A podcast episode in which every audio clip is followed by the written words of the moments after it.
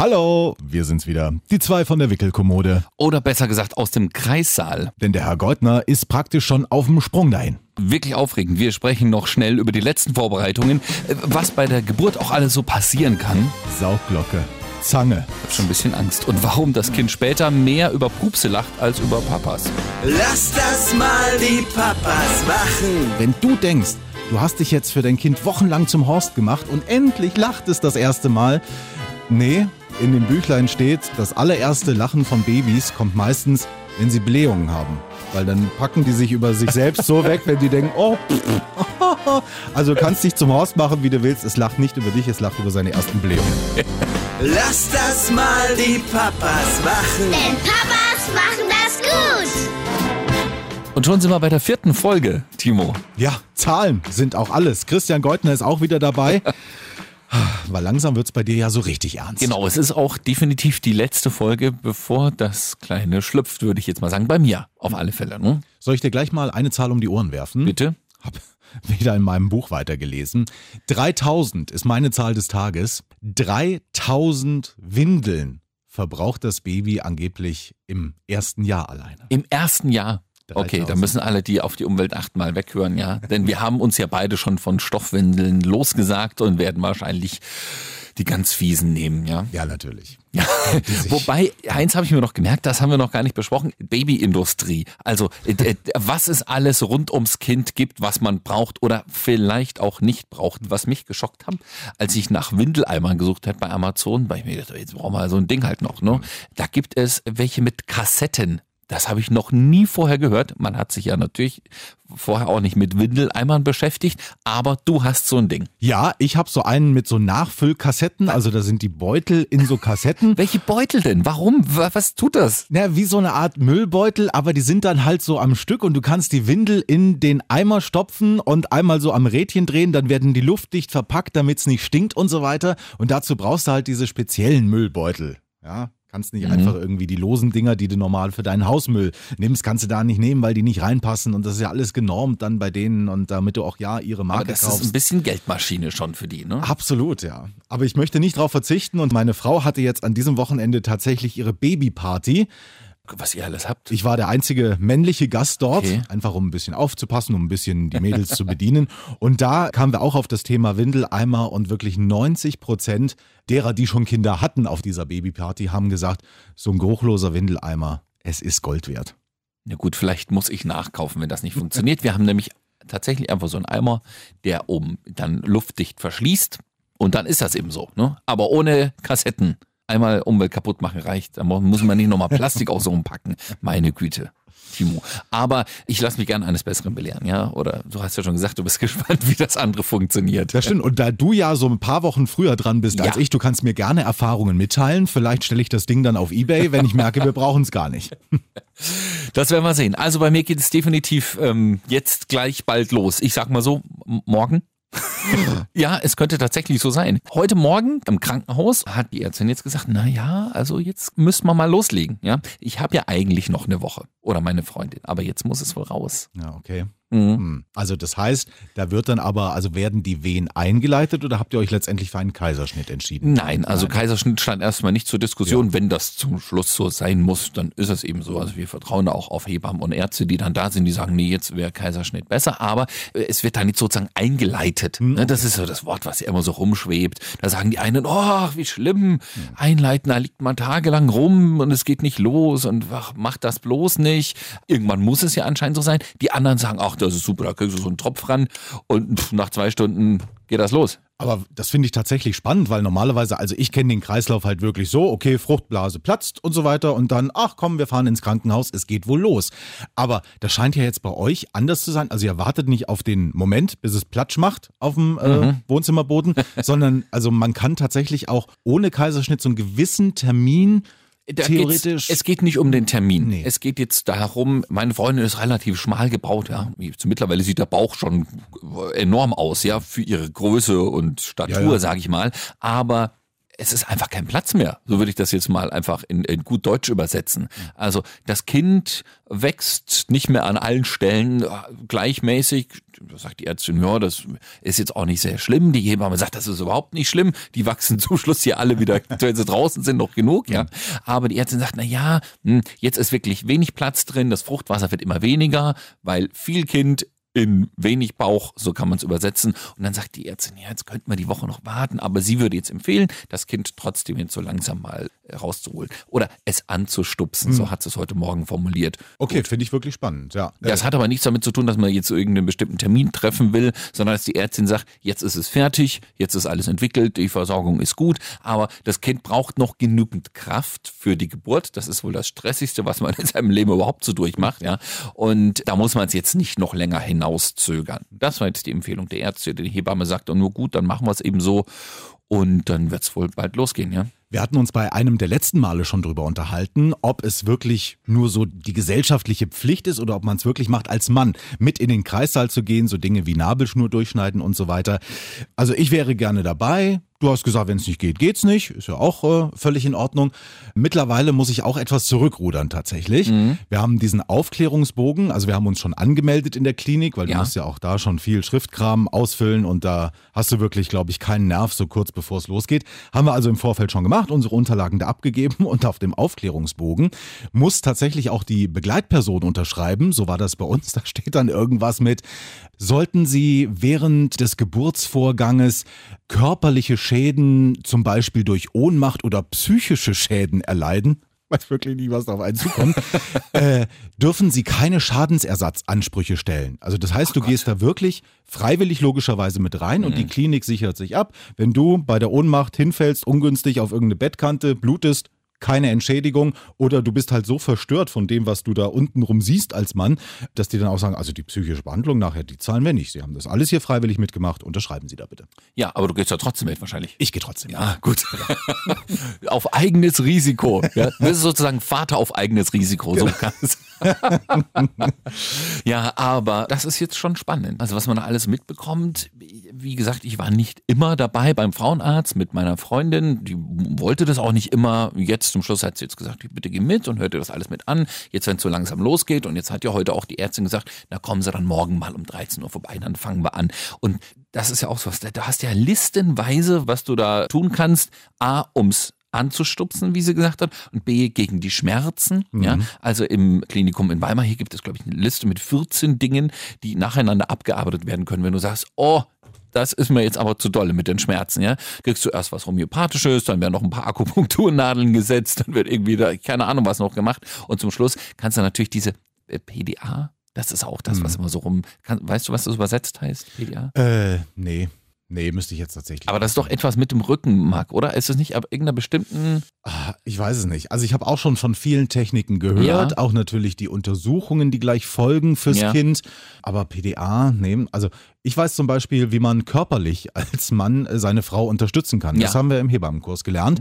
Also wirklich vom einfachen Lambada-Tanz angefangen. Wir da, ja, wir haben da so eine Kopie mit Bildern gekriegt. Also Lambada einfach, damit äh, das Baby so ein bisschen in Bewegung kommt und halt den Weg nach unten findet.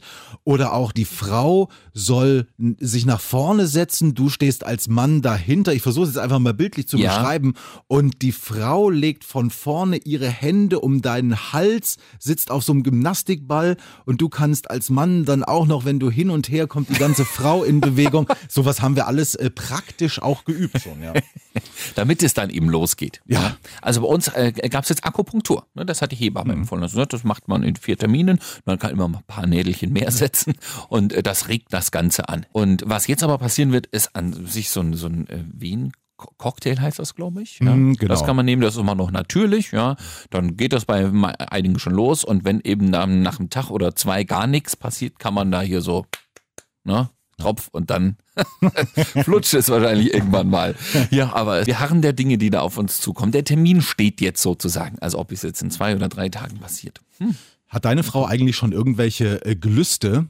Also meine hat mir zum Beispiel schon gesagt, wenn ich dann hier liege mit dem Kind und alles ist vorbei, was ich ihr als erstes besorgen soll, was sie dann wieder essen kann. Also wir standen ma- manchmal schon minutenlang vor dem Regal mit frischer Salami.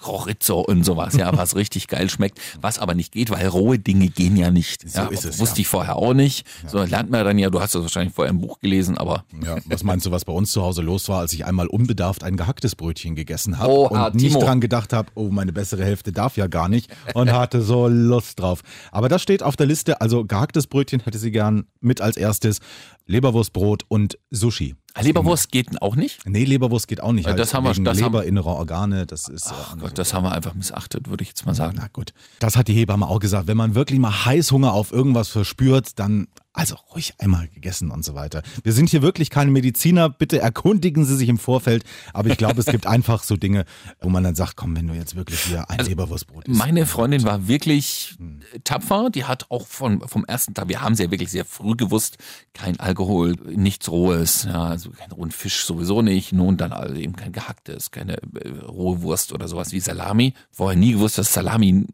roh ist oder so. Da macht man sich ja eigentlich keinen Kopf drum, ja. So, aber mit Leberwurst, das ist uns so durchgerutscht. Das gerne mal. Ah Ja, guck mal, ein, eins muss sein. Ja, komm her. Gut. Ich musste Prosecco mit einpacken. Das ist aber, glaube ich, dann eher für den Kreislauf. Ja. Ja. so, ja? Ja. Das hat uns der Hebamme empfohlen. Also wenn das Kind raus ist und die Frau kann sich irgendwie rühren, Prosecco schön in der Dose gekühlt, das regt tatsächlich wohl an, weil der Kreislauf ist dann ganz schön runter. Hm. Also nach dem Geburtsvorgang ist sowieso, ne, ist man ganz schön erschöpft als Frau, denke ich mal. So hat uns das beschrieben. Und ein bisschen was zum Anregen passt dann schon. Ne? Und vorher natürlich für den Kreissaal habe ich jetzt ein extra Täschchen gepackt. Also wenn es jetzt die nächsten Tage dann losgeht, da ist wirklich was drin zum Wachbleiben. Also Kaffee, Cola, Ist auch ein bisschen Zucker dabei, einfach, dass man diese Strapazen ein bisschen durchhält, dass man zwischendurch was zu futtern hat. Weil ich habe auch gesagt, hier, wenn ihr dann denkt, ihr könnt in die Kantine runtergehen, die hat um äh, pünktlich um fünf zu ja, und macht am nächsten Morgen um acht wieder auf. In der Zwischenzeit werdet ihr Hunger haben, also nehmt euch genügend Essen mit. Da kann ich auch wirklich nur den Tipp geben, also wirklich so eine kleine Liste machen oder auch als werdender Papa auf jeden Fall alles, was man so aufsaugt, irgendwo schriftlich festhalten, weil es sind tatsächlich auch für einen Mann so viele Dinge, auf die man achten muss. Deswegen einfach ein bisschen was notiert, du vergisst einfach auch die Hälfte, ja. Wenn ich bedenke allein, was sie uns erzählt haben im Krankenhaus, welche Untersuchungen das Baby sofort danach kriegt Ja. und wie da die Abläufe sind und so weiter, du vergisst wirklich die Hälfte. Aber das werden sie ja nochmal sagen dann. Ja, allein diese Stoffwechseluntersuchung, da kriegt das Baby dann irgendwie so eine Spritze in die Ferse oder sowas oder da wird Blut abgenommen. Ja, man muss sich da überall reinfuchsen. Das sind Dinge, da muss ich mich tatsächlich überraschen. Muss ich das wissen, Timo? Äh, ja, weil das passiert unmittelbar nach der Geburt und wenn die Frau dann wirklich noch schwach ist und so weiter, bist du in diesem Fall ja der momentane Entscheidungsgeber und du musst dann sagen, ja, diese Untersuchung machen wir oder diese Untersuchung machen wir lieber nicht. Das wird also nicht automatisch äh, Stoffwechseluntersuchung. Nein, das mu also mussten wir auch im Vorfeld schon auf diesem Fragebogen Nö, beim Anmeldegespräch ja, okay. ankreuzen. Auch wirklich so, wo man denkt, lapidare Dinge wie das Kind kriegt Vitamin D-Tabletten, weil das ein ganz, ganz wichtiges Vitamin ist, auch für die ersten Lebensstunden und so weiter. Aber sollen diese Vitamin D-Tabletten jetzt mit Fluorid sein oder ohne Fluorid? Mussten wir da ankreuzen. Diese äh, Frage hat mir noch niemand gestellt. Ja. Aber das kommt dann auf dich zu. Also von daher im besten Fall sagen ja oder nein.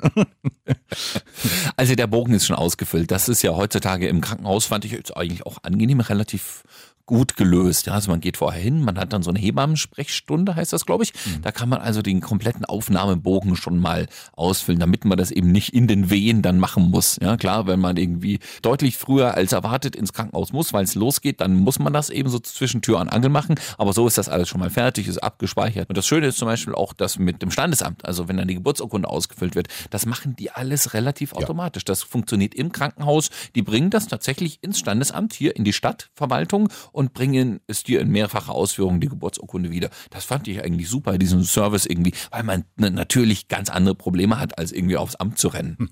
Und noch eine kleine Anekdote in Sachen Krankenhaus. Ich bin tatsächlich jetzt schon ein paar Mal einfach dran vorbeigefahren, nicht weil ich nicht wüsste, wie der Weg ist und so weiter, aber die haben zum Beispiel direkt vor der Eingangstür einen sogenannten Storchenparkplatz.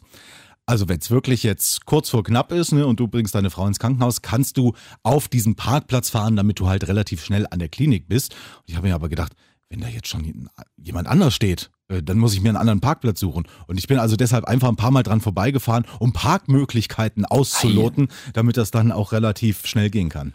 Also ich guck mal, wie gut meine Freundin noch laufen kann. Ne? Also bei uns, wir wissen ja jetzt, äh, wir, wir gehen ja jetzt nicht in der Not dann dahin, wenn jetzt alles so bleibt, sondern wir wissen, okay, wir gehen hin und dann wird sie ganz normal aufgenommen und dann geht das dann so langsam los. Also da noch kann sie ganz gut laufen. Ja, Hast du das Handy immer schon am Anschlag? Hat sie alle möglichen Durchwahlnummern von der Arbeit, damit sie Ja, hat sie. Kann? Also ja. da alles gut. Wir sind auch in regen Kontakt, ja. Aber das ist auch, ich muss jetzt mal sagen, die letzte Zeit wird anspruchsvoll. Ich weiß nicht, vielleicht ist es bei deiner Frau anders dann zum Schluss, aber das, was meine Freundin bisher gar nicht hatte, von wegen, ich mache mir jetzt Sorgen um mich, Kind, Geburt, was kommt danach, das kommt jetzt dann schon verstärkt. Also nicht, dass ich besonders emotional würde jetzt. Sagt ja jeder, ach, die heulen dann die ganze Zeit oder was, ja. nee, aber sie sagt immer, sie kann das schwer einschätzen, was gerade so mit ihr passiert. Ja? Mhm. Sie weiß ja nicht, geht der Kleinen in dem Fall gut? Ja? ja. Was macht die gerade im Bauch? Liegt die richtig? Ist es jetzt gut, dass sie nachts nicht strampelt? sondern tagsüber hm. oder sollte sie auch nachts oder ist es irgendwie schlecht, dass sie die ganze Zeit aktiv ist, ja? Was tut's, wenn es wo drückt, an welcher Stelle, ja? Wie fühlen sich Wehen an? Das ist tatsächlich das Hauptthema seit zwei Wochen bei uns zu Hause. Wie fühlt sich das denn an zum Schluss, wenn es losgeht? Woran merke ich das denn? Und was ich festgestellt habe, egal welche Frau sie gefragt hat, also ihre Mutti, meine Mutti, meine Tante, die Hebamme, hm. alle, die schon Kinder haben, die haben gesagt, ja, das merkst du schon zum Schluss, wie, wie, wie sich's anfühlt, wenn es losgeht. Ein Tipp. Ja.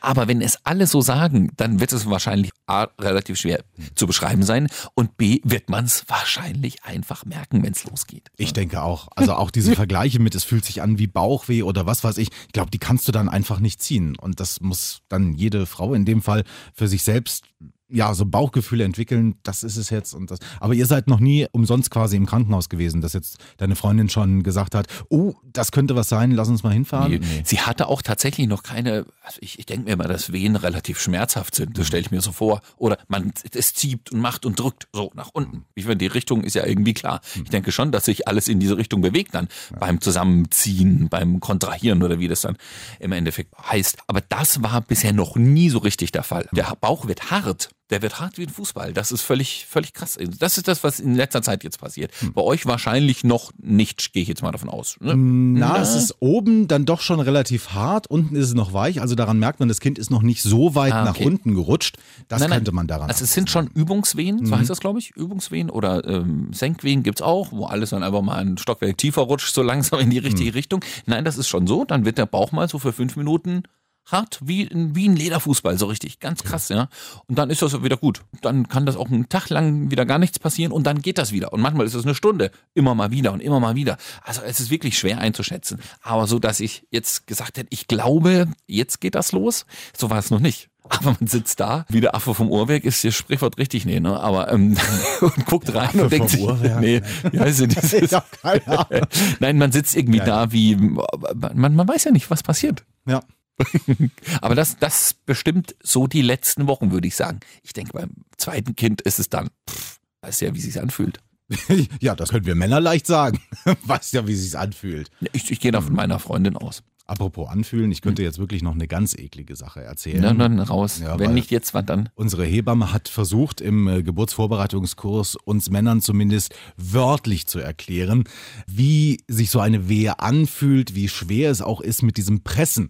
Und sie hat uns Männern dann, also, ja, ich nenne es mal den Tipp gegeben, wenn wir unsere morgendliche Wurst machen, ja, sollen wir uns nicht auf die Toilette setzen, sondern einfach in der Hockstellung mal, also so ein bisschen drüber, so dass man keinen festen Halt hat und dann versuchen, seine Morgenwurst zu machen. Also dieser Druck sei dann wohl ähnlich. Schön. Dinge, die man wissen will oder nicht, ich weiß es nicht. Ja, aber das kriegst du ja gerne auch mal ungefragt um die Ohren. Die Geburt ist einfach keine leckere Sache. Man kann es nicht anders sagen. Nee. Ich, wahrscheinlich bei der nächsten Folge kann ich mehr erzählen. Ja. ja. ich äh, hoffe, ich saß dann die ganze Zeit auf der richtigen Seite und es hat auch alles natürlich funktioniert. Das ist ja auch so das, was man sich überlegt. Ja, an welcher Stelle wird dann eigentlich gesagt, nee, jetzt bitte Kaiserschnitt? Ich weiß es nicht. Nee, müsste ich auch passen tatsächlich. Vorab gibt es ja noch so Dinge wie Saugglocke oder sowas, wo mm. dann ein mhm. bisschen mehr Druck ausgeübt wird. Das klingt also, aber immer schlimmer, als es ist. Mm. Auch eine Zange. Es gibt auch so Zangengeburten, ja, ja. wo das geholt wird. Das sieht auch nicht so schlimm aus, wie man sich vorstellt. Da ist so ein riesen Oschi, stellt man sich vorher. Und dann kommt das hier. Ja, die Hebamme mit richtig viel Kraft, zieht am Köpfchen pop, raus. Nee, ich glaube, es ist trotzdem irgendwie weniger schlimm, als man sich das denkt. Wenn es ohne geht, umso besser. Eine Saugglocke, ja, habe ich auch von gehört. Ja. Ist aber auch so ein ist kleiner, ist jetzt nicht so ein Plömpel. Ja, und die Geschichten, dass das Baby dann einen Kopf in Kegelform hat, statt wirklich einen runden. Ja, das ist Quatsch, oder? Ja. Mythos. Mythos Sauglocke und Mythos Zange.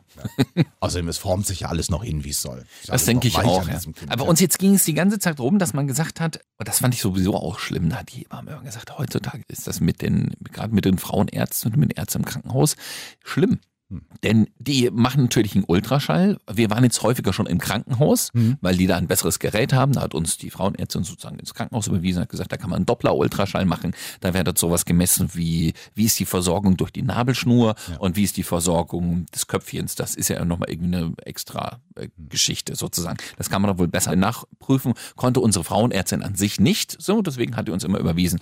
Wir waren jetzt eine Woche da und eine Woche da. Also sch- schön im Wechsel. Und im Krankenhaus haben sie dann auch immer genau nachgemessen und haben gesagt, ah, der Rumpf, der liegt nicht ganz in der Norm.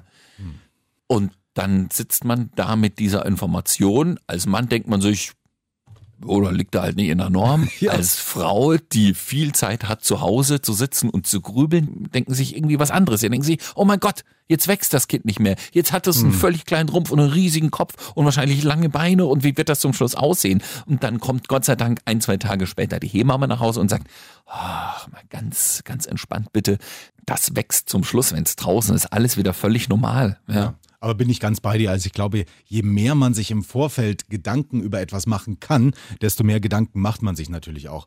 Wenn das Köpfchen nicht nach Norm ist, ja, ist es halt nicht nach Norm. Die Hebamme sagt immer, was soll man denn mit dieser Ja. Information eigentlich wirklich anfangen? Außer, dass man sich unnötig Sorgen macht. Hm. Denn man kann es ja nun nicht ändern. Natürlich, was man tun kann ist, und das passiert jetzt auch bei uns, wir holen es mal eine Woche vorher, weil jetzt wächst das alles irgendwie unterschiedlich und das muss man ja nicht riskieren, da muss man ja keinen Quatsch mit anstellen, nur damit es noch eine Woche länger ausbrütet. Das ist jetzt fertig, ist gar nichts raus und gut. So, das ist die Entscheidung, die passieren kann. Aber es ist auch vor drei, vier Wochen gesagt worden. Ja, was will man denn da machen? Sagen hier, äh, pff, dann gucken wir mal rein und strecken das oder was. Nee, das geht ja nicht. Und das fand ich auch ein bisschen unschön, denn meine Freundin saß dann zu Hause auf der Couch, ja, hat viel Zeit zum Nachdenken gehabt, ist ja klar, ist jetzt zu Hause hm, gewesen und hat sich auch gedacht, ach Gott, jetzt wächst das nicht mehr, was machen wir jetzt mit dem Kind? Und Gott sei Dank haben wir eine Hebamme, die da immer sehr beruhigend ist. Sie ärgert sich selbst, dass die Ärzte sowas immer sagen, weil es bringt niemandem was. Ja. Es bringt ja selbst dem Arzt nichts. Ja, natürlich ist es auch immer gut, sich so eine gewisse Grundsorge zu machen. Das ist ja, Ja. kein Thema. Auch meine Frau zum Beispiel, die hat mal bemerkt, jetzt so in der Endphase, ach, so eine Nacht war fast komplette Ruhe im Bauch. Und beim ersten Mal, als das kleine Füßchen dann gegen die Bauchdecke gedrückt ist, hat sie noch gesagt, wie ein Alien. Und dann machst du dir aber Sorgen, wenn sich's mal nicht bewegt. Und es ist einfach so, haben wir dann logischerweise erfahren, am Ende der Schwangerschaft, es ist halt einfach kein Platz mehr in diesem Bauch drin. Und deswegen bewegt sich das Baby zum Schluss einfach weniger, als dass es noch in der Anfangsphase gemacht hat. Trotz allem denke ich, manchmal ist weniger Information mehr. Also es wird halt, um es jetzt mal zu übersetzen, keine Rücksicht darauf genommen, dass die Frauen, gerade wenn sie jetzt ein Baby kriegen oder höchst schwanger sind, sich natürlich enorme Sorgen machen, bei egal welchem Detail, was da fallen gelassen wird.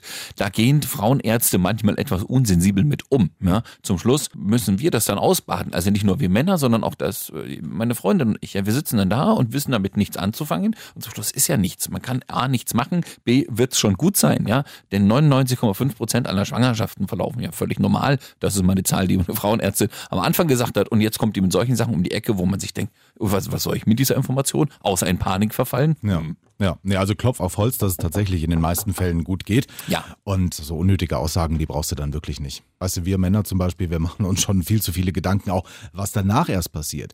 Also das muss ich zum Beispiel sagen, jetzt sind wir erstmal aus dem Gröbsten raus. Jetzt muss die Frau tatsächlich das Kind kriegen. Aber alles, was danach kommt, meine größte Sorge tatsächlich ist, mache ich an diesem Kind irgendwas kaputt, wenn ich das das erste Mal halte? Oder halt dieses Wickeln. Wir hatten es äh, jetzt in einer der vergangenen Folgen auch schon. Also ich bin jetzt mehr schon in der Phase, oh Gott, mache ich danach alles richtig, wenn das erstmal da ist? Äh, Die, die Gedanken mache ich mir auch. Die Panik ist keine Panik, sondern ein bisschen Respekt davor, was man tun muss.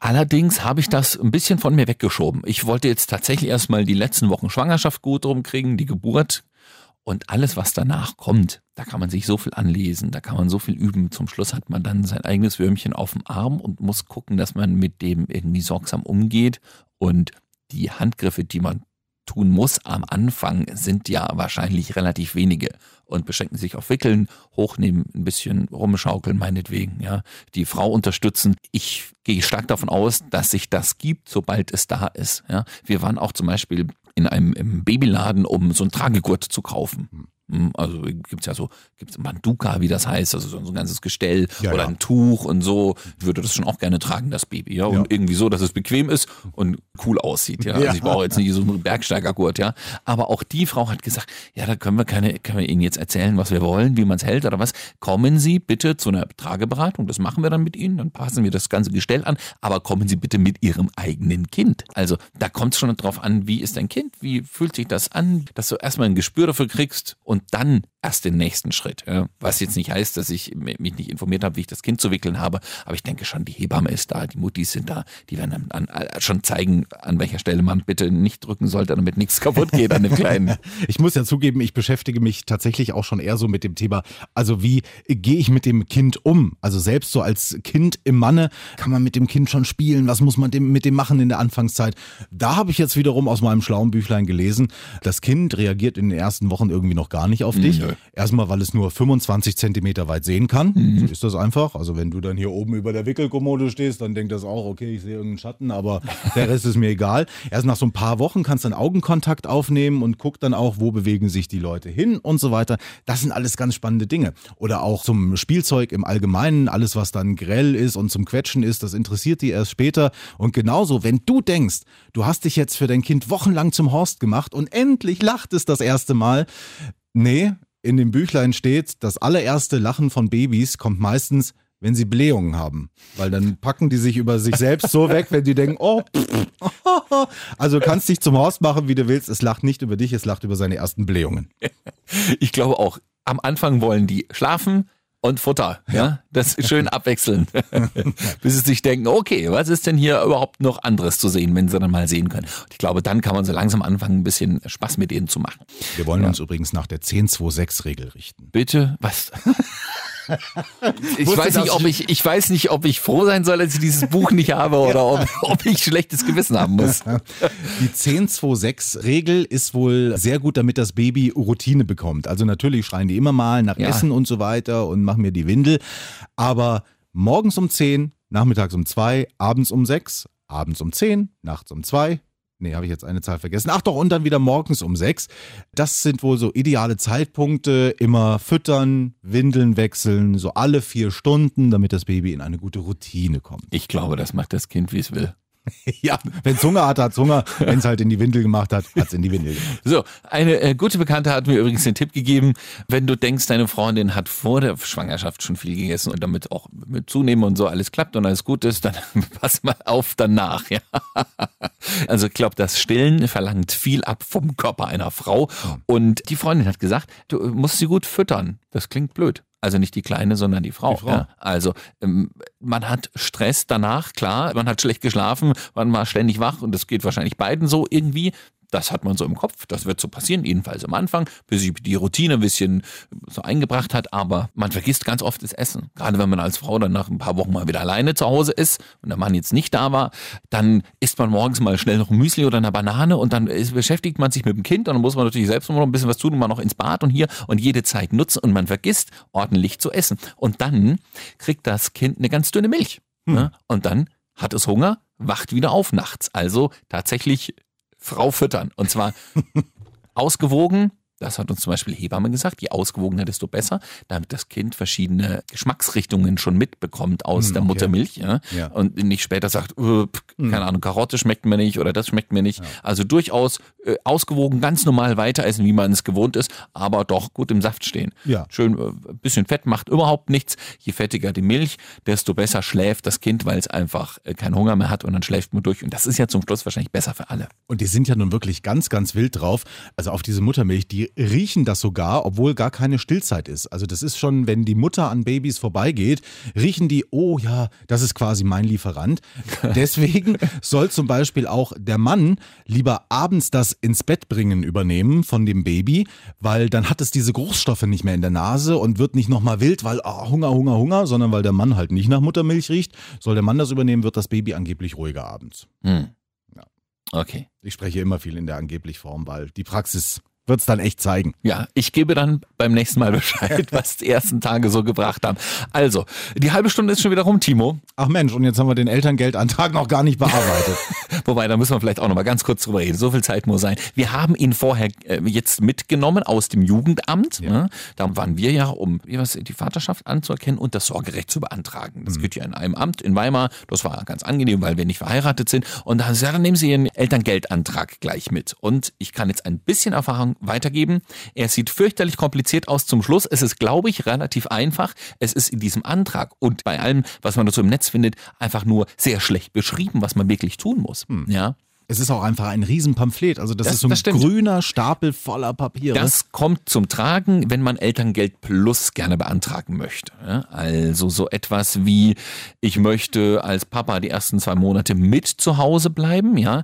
Dann möchte ich wieder auf Arbeit gehen. Danach möchte meine Frau mal wieder, um den Kontakt zu ihren Kunden nicht zu verlieren, Teilzeit auf Arbeit gehen, trotzdem Elterngeld nutzen. Und dann möchten wir es zum Schluss hinten raus noch äh, länger als ein Jahr, äh, es geht ja auch 15, 16, 18, 20 Monate, aber halt alles so mit Teilzeitregelungen und nur ein Stück Elterngeld in Anspruch nehmen. Und wenn man das so kombinieren möchte, das geht alles, ja, dann hat man wirklich ein riesen Pamphlet auszufüllen. Wenn man jetzt einen Klassiker macht und sagt, die Frau nimmt zwölf Monate in Anspruch, der Mann zwei, dann ist es relativ einfach auszufüllen. Bisschen komplizierter wird es wieder, wenn man das überschneiden lassen möchte. Also wenn man sagt, man möchte auch mal zwei Monate zusammen zu Hause bleiben. Das haben wir zum Beispiel vor, ihr glaube ich auch. ja, ne? so ist es. Genau. Ja. Einfach ein bisschen gemeinsame Zeit äh, zu haben. Das geht aber, nur gucken, die äh, Dame im Amt, die einem da weiterhelfen kann, ist meistens nicht zu sprechen, leider. Aber da wirklich, also beraten lassen. Ich glaube, wenn du wirklich nur vor dem Wust sitzt oder wie bei dir, du hast mir erzählt, du hast halt im Internet rumgeguckt, aber selbst da nicht wirklich Tipps und nicht wirklich Hilfen, wie so ein Ding wirklich auszufüllen ist, wenn sie in ihrem Bekanntenkreis schon irgendjemanden haben, der mal Elterngeld beantragt hat, ich glaube, das ist dann einfach. Das ist das Beste, ja. Man kann natürlich auch diese Beratung in Anspruch nehmen, die kostet 100 Euro bei bestimmten Beratungsstellen. Ob man die zum Schluss auch wieder reinholt, boah, wenn man da irgendwie Teilzeitregelungen findet, die mehr rausholen aus dem System, das weiß ich nicht. Nur, was jedenfalls ein, ein Tipp ist, wenn man vorhat, ein Kind zu bekommen, die letzten zwölf Einkommensbescheide äh, gerne aufheben. Ja, das würde ich immer empfehlen. Gut, das macht man ja normalerweise schon. Allerdings mein Büro ist meine Handtasche. So ist es bei mir zum Beispiel. Ich musste die jetzt erstmal ein bisschen zusammenkramen, um alle zu finden. ja, aber äh, damit man es eben vor der Geburt noch angenehm ausfüllen kann, man muss zum Schluss dann nur noch den tatsächlichen Geburtstermin eintragen und kann es dann direkt nach der Geburt sozusagen abschicken, damit auch alles pünktlich ankommt. Ja, das ist so meine Empfehlung. Aber irgendwie ein gutes Büro zu Hause, einen guten Ordner mit Einkommenskram, das ist empfehlenswert. Und am besten ist jetzt, wie bei Christian kurz vorher, einfach Kopf frei kriegen. Jetzt gilt es erstmal auf andere Dinge konzentrieren. Bei dir der Projektname Klaus, Klaus, muss jetzt ja. endlich vollendet werden. Klaus muss raus. Ja. Es ist, wie es ist. Und ich glaube auch Klaus will raus. Ja. Also nächstes Mal verrate ich dann gerne, wie schwer, äh, wie groß, wann es passiert ist, wie lange wir im Kreissaal gesessen haben, wie lange das mit diesem Einleiten, äh, Anstupsen gedauert hat und natürlich, wie Klaus heißt. Ne? Sehr gerne. Gut, dann Ja, euch dreien wirklich alles Gute und äh, bis zum nächsten Mal. tief durchatmen. Dankeschön, Timo. Lass das mal die Papas machen. Denn Papas machen das gut.